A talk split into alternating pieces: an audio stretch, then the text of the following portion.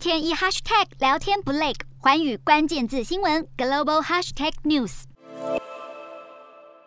缅甸前实质领袖翁山苏姬刑期再添一笔，缅甸军政府在闭门审判中，再以犯下贪污罪判处现正遭到拘禁的翁山苏姬五年徒刑。消息人士透露，法官在一开庭没多久就做出裁决，翁山苏姬总共面临十一项贪污指控，二十七号指示审理第一起案件。翁山苏姬被控收受前仰光省长十一点四公斤黄金和总额六十万美元的贿赂。国际社会称这一些审判根本就是闹剧，要求军政府立刻放人。诺贝尔奖得主翁山苏姬曾经领导缅甸五年，去年遭军方发动政变推翻后就遭到拘禁，而且被控犯下违反选举法、防疫规定，还有电信通讯法等罪名，无所不包。支持者表示，军方捏造这些罪，就是要扼杀翁山苏姬重返政坛的机会。翁山苏姬先前被软禁在秘密地点，目前还不清楚他是否会被转到监狱服刑。如果所有罪名全都被定罪，翁山苏姬最高可被判处近一百九十年徒刑。